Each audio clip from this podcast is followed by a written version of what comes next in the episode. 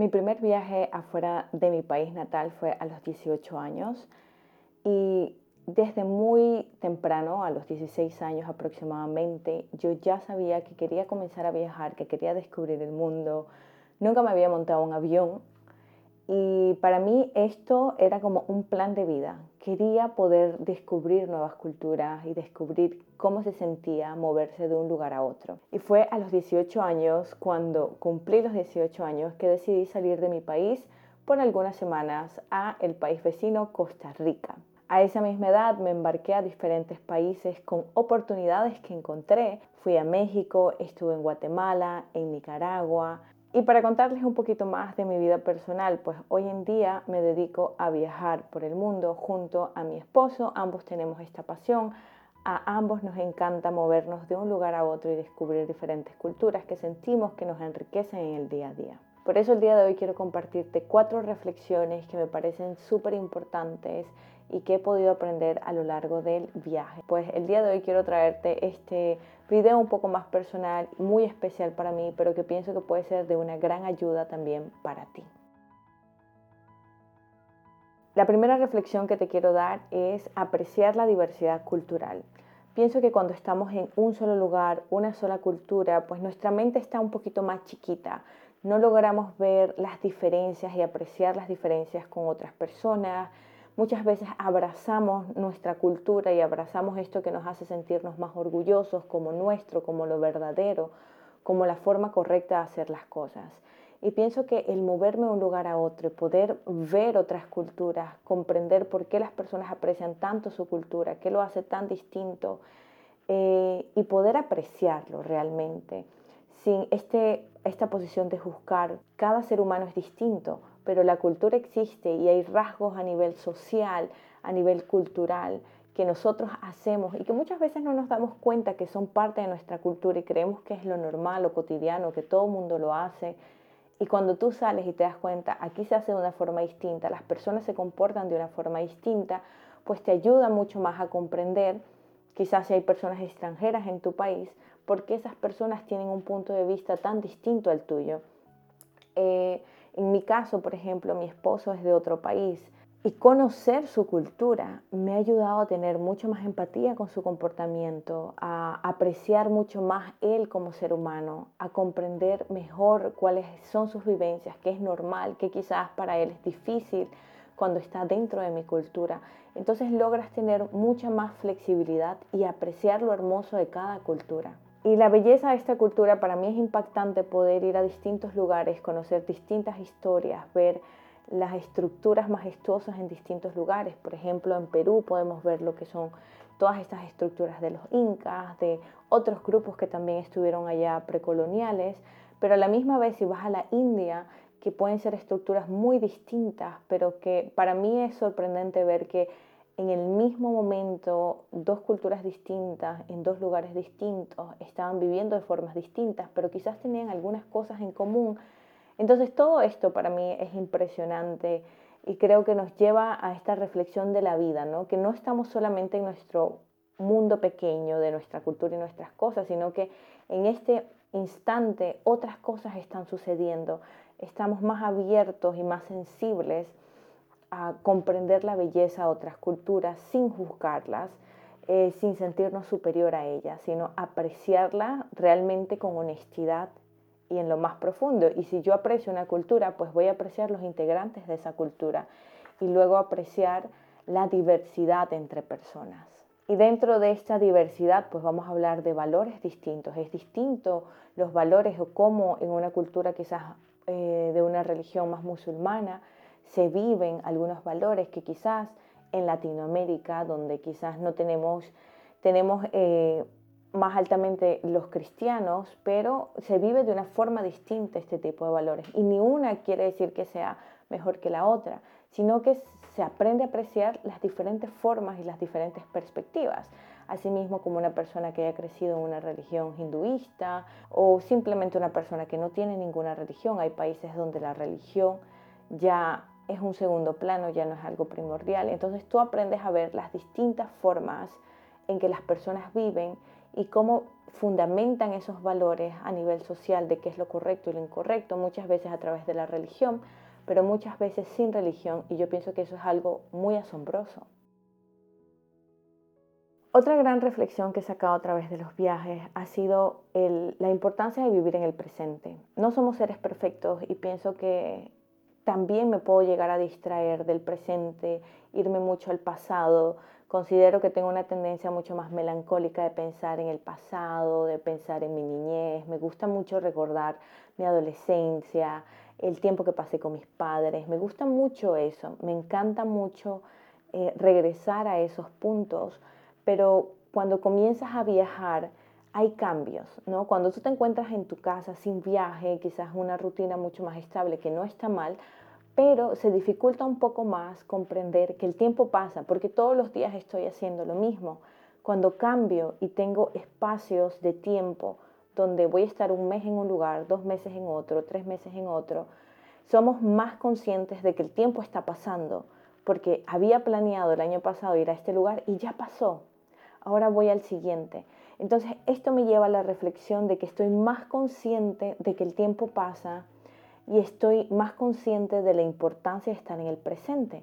De nada vale que yo planee un viaje cuando en el viaje no lo estoy disfrutando al 100% y luego cuando el viaje pasa, pues siento melancolía por las experiencias que sucedieron y pienso que es muy triste sentir esa melancolía y decir, creo que quizás no lo disfruté al máximo, no estaba consciente de la belleza que estaba enfrente de mis ojos o de las experiencias tan bonitas que estaba viviendo en ese momento. Entonces para mí es súper importante tener estas paradas, este stop y decir, ok, respira profundo, mira a tu alrededor, involúcrate con las personas y con la cultura, aprecia lo que estás viviendo. Y creo que esto enriquece mucho más el día a día, enriquece mucho más el apreciar cada cultura y también el vivir en el presente, olvidar esa melancolía, olvidar esa ansiedad de qué es lo que va a suceder, dejarte llevar por el flow y realmente estar disfrutando de cada experiencia, ya sea positiva o que en el momento sientas que quizás no es tan positiva, de cada viaje que tienes. Y esto definitivamente se puede aplicar al día a día si tú eres una persona que no está viajando, de intentar ver lo grandioso dentro de una rutina que yo ya he construido, eh, ya sea la rutina de ir al trabajo, desapegarme un poco más del celular y poder conectar con mi entorno, conectar con el paisaje, disfrutar de ese atardecer que quizás es el mismo todos los días, del mismo lugar, pero quizás no lo aprecio todos los días, quizás lo he visto por tantos años que ya para mí es normal, pero no logro vivir en ese presente. Entonces poder conectar con mi entorno también me puede ayudar a vivir mucho más en el presente y siempre regresar a las respiraciones. Entonces creo que los viajes me han abierto a eso. Quizás si no hubiera viajado hubiera encontrado otra forma de descubrirlo, quizás me hubiera tomado un poco más de tiempo en descubrirlo, pero es una reflexión muy bonita en la que me siento mucho más consciente hoy en día. Otro punto importante y otra reflexión es apreciar lo que tengo. Eh, a lo largo del tiempo he adoptado un estilo de vida mucho más minimalista. Cuando estaba más joven acumulaba mucho más. Cuando vivía en los Estados Unidos era una acumuladora, eh, compraba demasiado. Creo que también em, la sociedad también es muy consumista, entonces yo me apegué a eso, a las cosas.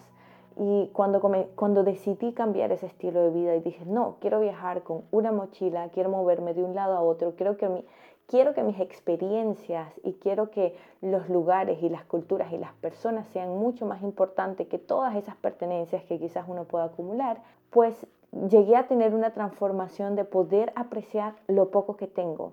Entonces, aunque uno conozca el lujo, cuando tú logras vivir con poco, pues las experiencias se vuelven una prioridad, las personas se vuelven una prioridad, porque quizás todos los accesorios y las cosas que uno tiene y, verse bonito es importante, pero cuando pasan a un segundo plano eh, e intentas enfocarte más en las personas, en la calidad de las experiencias, para mí ha sido eh, grandísimo y poder apreciar lo poco que tengo.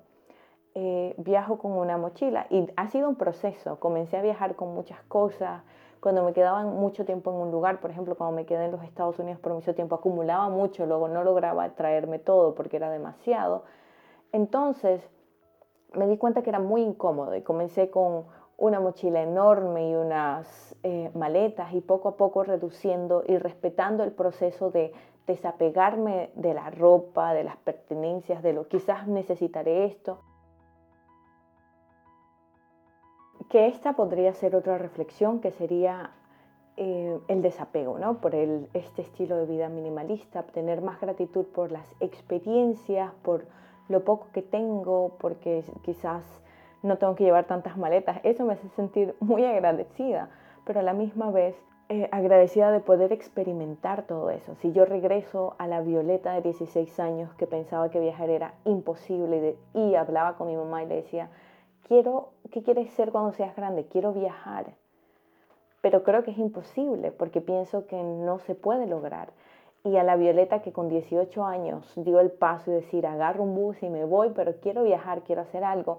Y cómo eso poco a poco eh, cognitivamente me fue abriendo a más oportunidades y que aproveché esas oportunidades y que decidí hacerlo porque era algo que yo quería hacer, quería descubrir el mundo y descubrir cómo otras personas vivían y aprender de eso pues me lleva a tener mucho, mucha gratitud. Pero a la misma vez este estilo minimalista me ha ayudado también a, enfocarme mucho más en las experiencias y como les estaba diciendo, pues desapegarme, desapegarme de las cosas físicas, poder vivir con poco y vivir bien.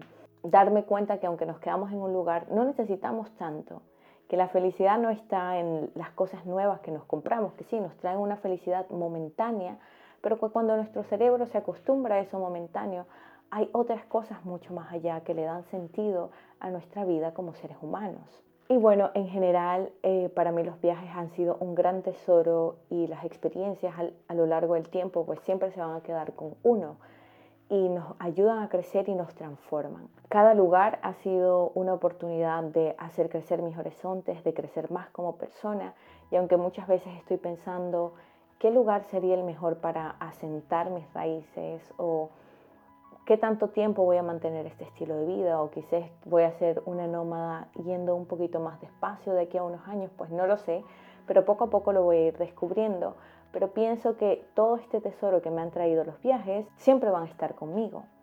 Han transformado quién soy y te ayudan a ver que hay muchos más lugares maravillosos del que siempre nos cuentan. Eh, nosotros quizás como latinos vemos algunos países como el sueño de ir a esos lugares o el sueño de vivir en esos lugares.